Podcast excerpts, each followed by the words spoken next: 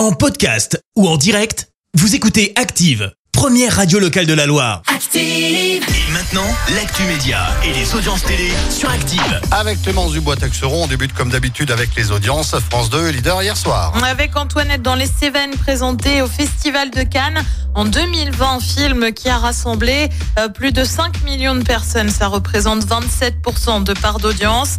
Euh, derrière, on retrouve TF1 avec Fast and Furious. France 3 complète le podium avec les enquêtes de morse. Elles évoquent une concurrence déloyale. Et oui, plusieurs chaînes privées ont pris la parole dans un courrier adressé à la première ministre. Elles évoquent une concurrence déloyale, donc, qui viendrait de France Télé. Euh, Parmi les signataires, tu retrouves notamment M6, TF1 ou encore Canal+, euh, qui estime que France Télé profiterait, je cite, d'avantages trop importants, notamment dans le cahier des charges de l'ARCOM.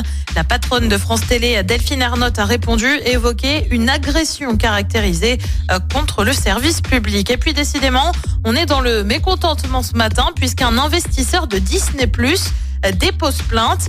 Il estime qu'il y a eu tromperie sur les perspectives de rentabilité du service de streaming. Euh, Selon le plaignant, des résultats auraient été gonflés entre 2020 et 2022.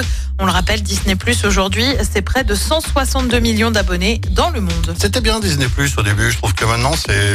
Bah moi j'aime toujours bien Ah, Disney moins- Plus aujourd'hui. Il y a moins en moins de choses dessus. Non mais c'est parce pas, que tu vois, moi je suis Grey's Anatomy, des trucs comme ça. Ah oui. Ouais, tu vois, Ah, bah il y a oui, toutes les saisons dessus.